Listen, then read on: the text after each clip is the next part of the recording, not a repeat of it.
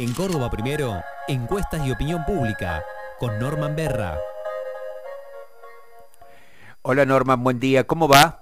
Buen día Jorge, Andy, producción, ¿cómo están? Bien, muy bien. Y, hablando de, temperaturas y hablando de un otoño-invierno que parece que, va a estar un poquito eh, eh, em, frío, con bajas temperaturas, y refiriéndonos a que, bueno, uno necesita calefaccionarse y que ahora vienen los eh, nuevos valores de las tarifas eh, a partir de eh, ya realizadas las, las audiencias públicas y, ya prácticamente anunciados los nuevos incrementos.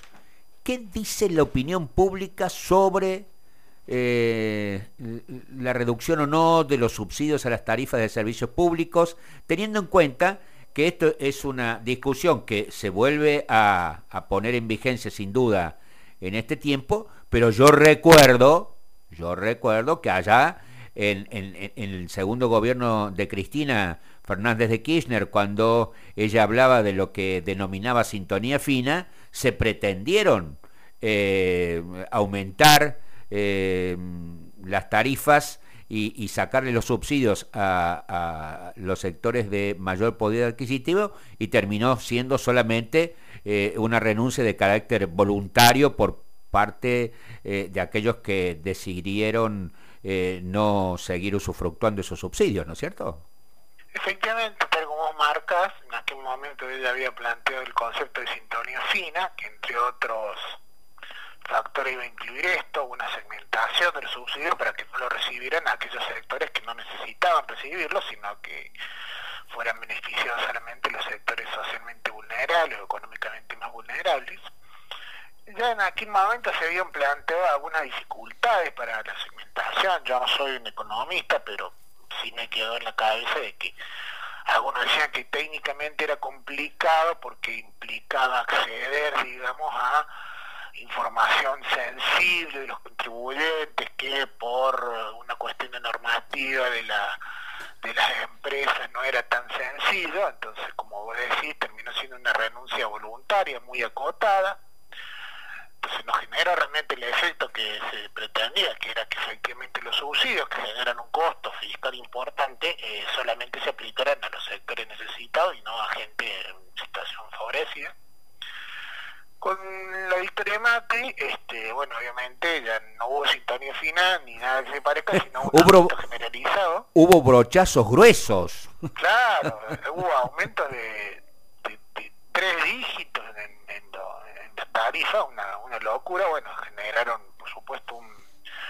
un impacto en la economía doméstica muy importante que a partir del 2018 se agravó porque tras cartón de esos aumentos de tarifa vino una inflación galopante entre el 40 y el 55%. Digo, no nos olvidemos que venimos de inflaciones altas porque hoy parece que, la inflación hubiera nacido en el gobierno de Fernández y el gobierno de Fernández tendrá miles de efectos, pero no creo esta inflación, esta inflación inercial viene del 2018.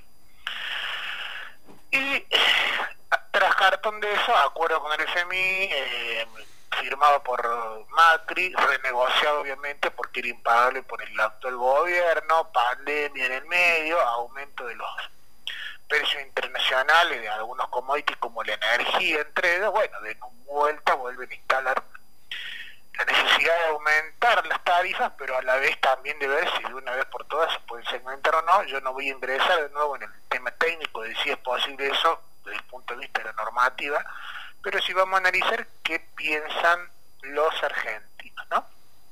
¿Y qué pensamos los argentinos? Está bien. De acuerdo a un informe reciente nacional de la consultora de Logias, el 39% de los electores argentinos dice que la proporción de ingresos de su hogar que destina a pagar la luz, el gas y el agua es alta. O sea, casi cuatro de cada día dicen, che, ojo que a mí pagar esto me, me sale mucho, ¿no? 41 responde que es media, o sea, tenés ahí casi un empate técnico, y tenés apenas un 14% casi que dice que es baja.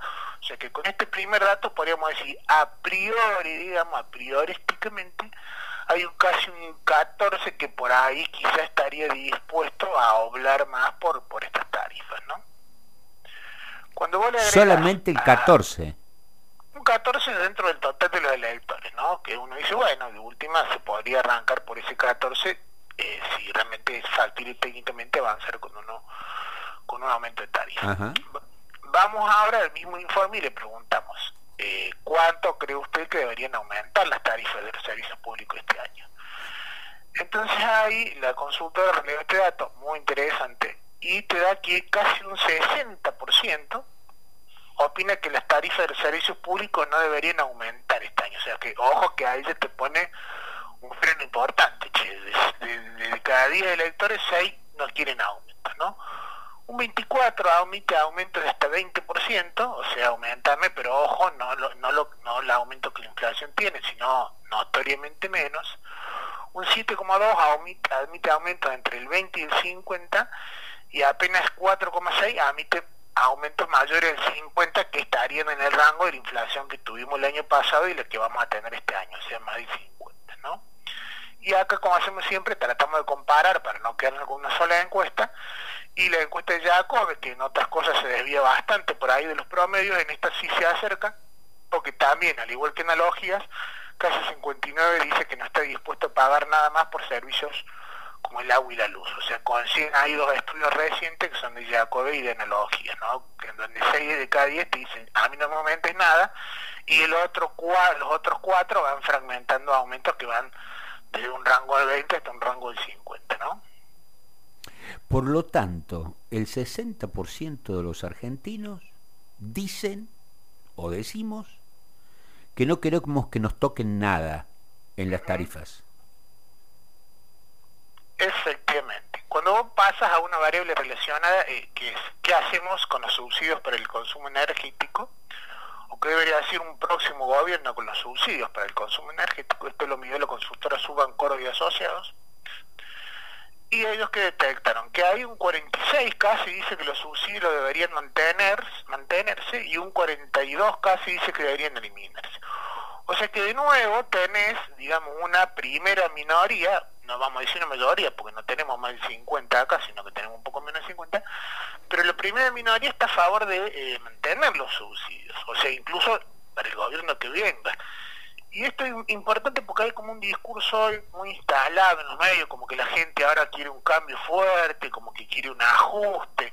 Es mentira. quiere sincerar todo y cuando vos miras los datos, ves que en realidad los datos arrojan una cosa bastante distinta. 6 de cada 10 te dicen, a mí no me aumenten las tarifas, y casi 5 de cada 10 te dicen, no, subsidios se tienen que mantener.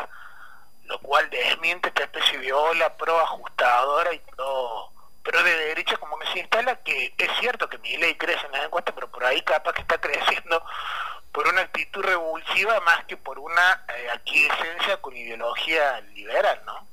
Eh, qué tremendo. Vos sabés que eh, frente, frente a estas cuestiones, digo yo, eh, antes de, ir a otra, a, una cuestión que, se cae de Maduro en relación a lo que estás diciendo, además de Suban Córdoba, hay otra encuestadora que también ha medido eh, ¿A futuro eh, cómo incidirán los subsidios o, las tarifas? Yo de las que vi últimas en la relación a los subsidios específicamente, vi la de Suban Córdoba solamente. Pero sí vi a nivel de provincia de Buenos Aires, que es importante, porque son 38 de cada 100 electores, una encuesta de circuitos donde hay el 44,3% de los electores bonaerenses, que de nuevo digo, el distrito más gravitante en términos de padrón, dice que si le quitan los subsidios a, la economía de su hogar le, afectaría mucho, ¿no? O sea que de nuevo ahí tiene una resistencia importante, casi un 50% que dice, ojaldre con quitarme esto porque eh, a mí la verdad que me, pegaría en la línea de flotación, ¿no? Y, la, el mismo estudio eh, da otro dato muy importante, le hicieron, le dieron varias opciones a los, a los respondente a la encuesta qué tendría que hacer el gobierno con las tarifas y le dieron estas opciones. Aumentarla de manera segmentada, ¿no? Pues bueno, en teoría esto es lo que se quiere hacer. Vos fíjate que en febrero del 2022 el 31% estaba de acuerdo con la idea de aumento eh, segmentado, mientras que en abril y mayo cayó al 22%. O sea que ahí también tenés un descenso del acompañamiento al aumento, ¿no? La opción aumentarle a todo el mundo por igual, o sea, sin segmentación, que es lo que hizo Macri básicamente, está estable en torno al 20%, 21%, provincia de Buenos Aires de nuevo, mantener los subsidios que estaban en torno al 13% en febrero aumentó al 16%, es un aumento pequeño, pero digamos la tendencia no es achicar los subsidios, sino a mantenerlo de mínima. Y después tenés una tercera, una cuarta opción que sería que las empresas asuman el aumento de los costos, que digamos básicamente sería no, no tocar tampoco la tarifa para el consumidor, que es la más volátil, que estaba en el 18, después subió al 21 y ahora bajó el 16. O sea que vos, cruzando todos estos datos de Suba en Córdoba, de circuitos, de analogía y Jacobe, no ves una, un acompañamiento al aumento de la tarifa. Y en el tema particular de qué hacer con los subsidios, también ves una posición más fuerte a favor de mantenerlos que a favor de eliminarlos, aunque si hay, si querés profundizar más en la lectura, tenés clivaje fuerte por, por voto anterior. ¿no?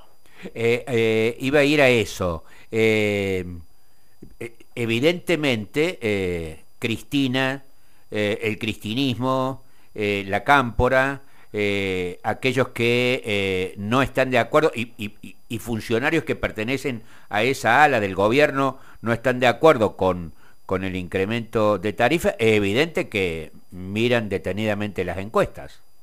Sin duda, sin duda.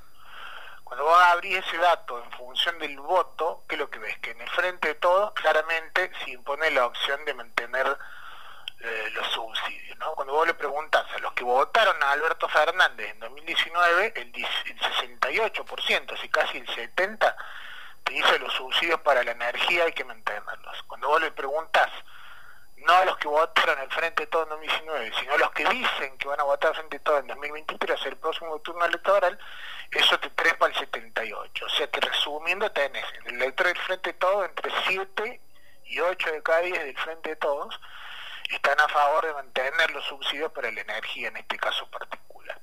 Ahora, cuando vos miras lo mismo en los Juntos por el Cambio, ahí ves, ves sí una diferencia, porque en Juntos por el Cambio tenés casi un 63, tanto en el voto anterior a Juntos por el Cambio en 2019 como el voto a futuro a Juntos por el Cambio en 2023, que dice que hay que eliminarlo. O sea que ahí la grita política sí está instalada, pero en ningún modo tenés una mayoría estadística electoral a favor de, eliminar los subsidios. Tenés una, una pelea pareja entre un 46 que los quiere eh, mantener y un 42 casi que los quiere eliminar, ¿no? Pero de nuevo, cuando entras a ver el, el hilado fino de la cantidad de gente que se van con un aumento, tenés una minoría de 4 de cada 10 contra 6 de cada 10 que no quieren aumentos. Eh, cuando uno, bueno, escucha el común diciendo, che, hay que bajar el déficit fiscal, eh, porque, bueno, e, el Estado debe gastar menos, eh, pero como dijo, eh, como suele hacer Macri, como dijo en estos días en un programa de televisión, eh, los empresarios que lo iban a visitar decían, che, este, hay que hacer todo el cambio que sea y cuando se estaban yendo se daban vuelta y le decían, pero con la mía no. Eh, bueno, en general los argentinos decimos, con la mía no, bajen el déficit, pero a mí me siguen dando subsidios. Claro, lo, que pasa es que hay que ser muy, muy, muy cuidadoso al medir y al analizar esto. Pues yo me acuerdo que una de las primeras cosas que yo aprendí, estoy hablando hace 30 años, cuando yo estaba estudiando en la universidad, era eh, cuidado con la forma en la que usted arma la pregunta, porque una sola palabra que le ponga la pregunta ya cambia la respuesta. Y la elección era así. Eh, ¿Usted apoyaría un aumento de los impuestos para financiar las jubilaciones? Entonces el resultado era X, ¿no? Ahora, cuando vos decías, ¿usted apoyaría un aumento de sus impuestos para financiar las jubilaciones? Ya el resultado no era X, era Y. Y cuando la, pregunta era, ¿usted apoyaría un, aumento del 50% de sus impuestos para financiar? Entonces, que ya, claro, digamos, que en cada tipo de pregunta la respuesta era diferente, porque vos, primero era como general la idea conceptual y vos decías, bueno, sí, la verdad que aumentar la jubilación para gente estaría bueno. Ahora, cuando ya lo tenías que pagar vos, te decían cuánto más tenías que poner, varió mucho eso. Entonces, cuidado con estas lecturas rápidas de no, ahora la gente ahora se da cuenta que, que hay que ajustar todo, que el déficit no puede seguir así, entonces eh, la gente va a acompañar un cambio drástico. Yo no estoy tan seguro después de cuatro años de sufrimiento social, con la crisis del 2018 más la pandemia, haya mucha gente dispuesta a hacer grandes sacrificios, más bien al contrario, ¿no? Salvo que vos le vendas esta idea de que el sacrificio lo va a hacer otro y él va a recibir solamente los beneficios, ¿no? Que es una cosa que marketineramente la podés hacer, pero en realidad es una verdad, una gran mentira en el fondo, ¿no?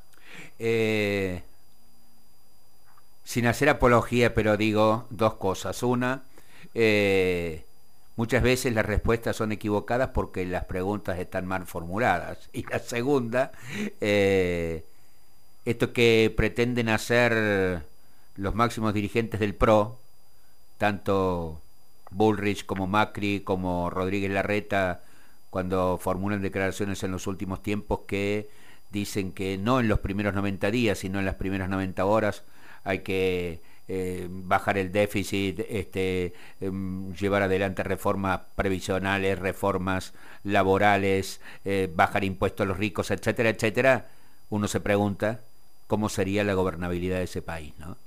Tal cual, efectivamente. Que tengas un buen fin de semana.